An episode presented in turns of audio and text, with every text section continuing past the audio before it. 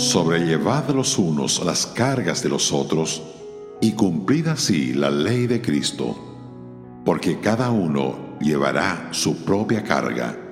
Gálatas 6, versos 2 y 5.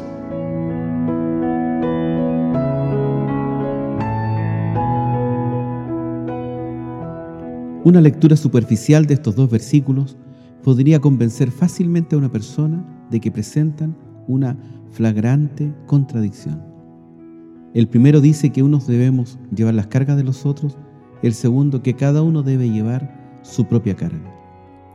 La palabra traducida como cargas en el versículo 2 significa cualquier cosa que agobia espiritual, física y emocionalmente a una persona.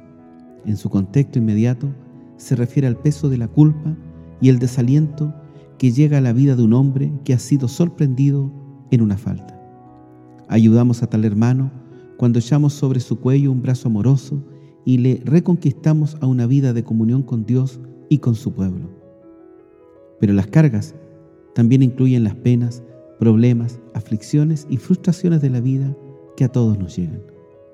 Llevamos las cargas de los otros cuando consolamos, animamos, compartimos nuestras cosas materiales y damos consejo constructivo.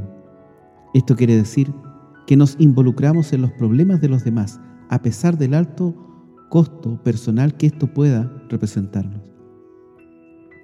Cuando hacemos esto, cumplimos la ley de Cristo, que es amarnos los unos a los otros. Demostramos nuestro amor de una manera práctica, gastando en los demás y siendo gastados por ellos.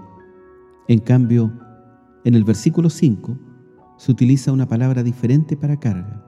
Aquí esta significa cualquier cosa que tiene que llevarse sin que indique nada en cuanto a si la carga es ligera o pesada.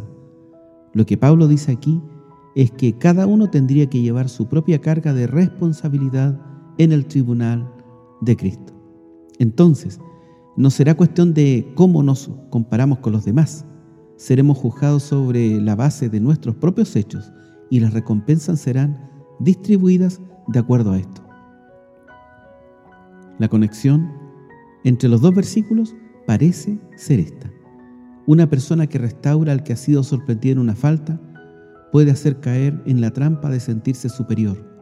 Llevar las cargas del hermano caído puede hacerle creer que posee un nivel de espiritualidad más alto y así puede compararse favorablemente con el santo que peca. Pablo le recuerda que cuando esté ante el Señor tendrá que dar cuenta de sí mismo, de su propia obra y carácter y no de la otra persona. Tendrá que llevar su propia carga de responsabilidad. De modo que los dos versículos no se contradicen entre sí, más bien se complementan en estrecha armonía. Radio Gracia y Paz, acompañándote cada día.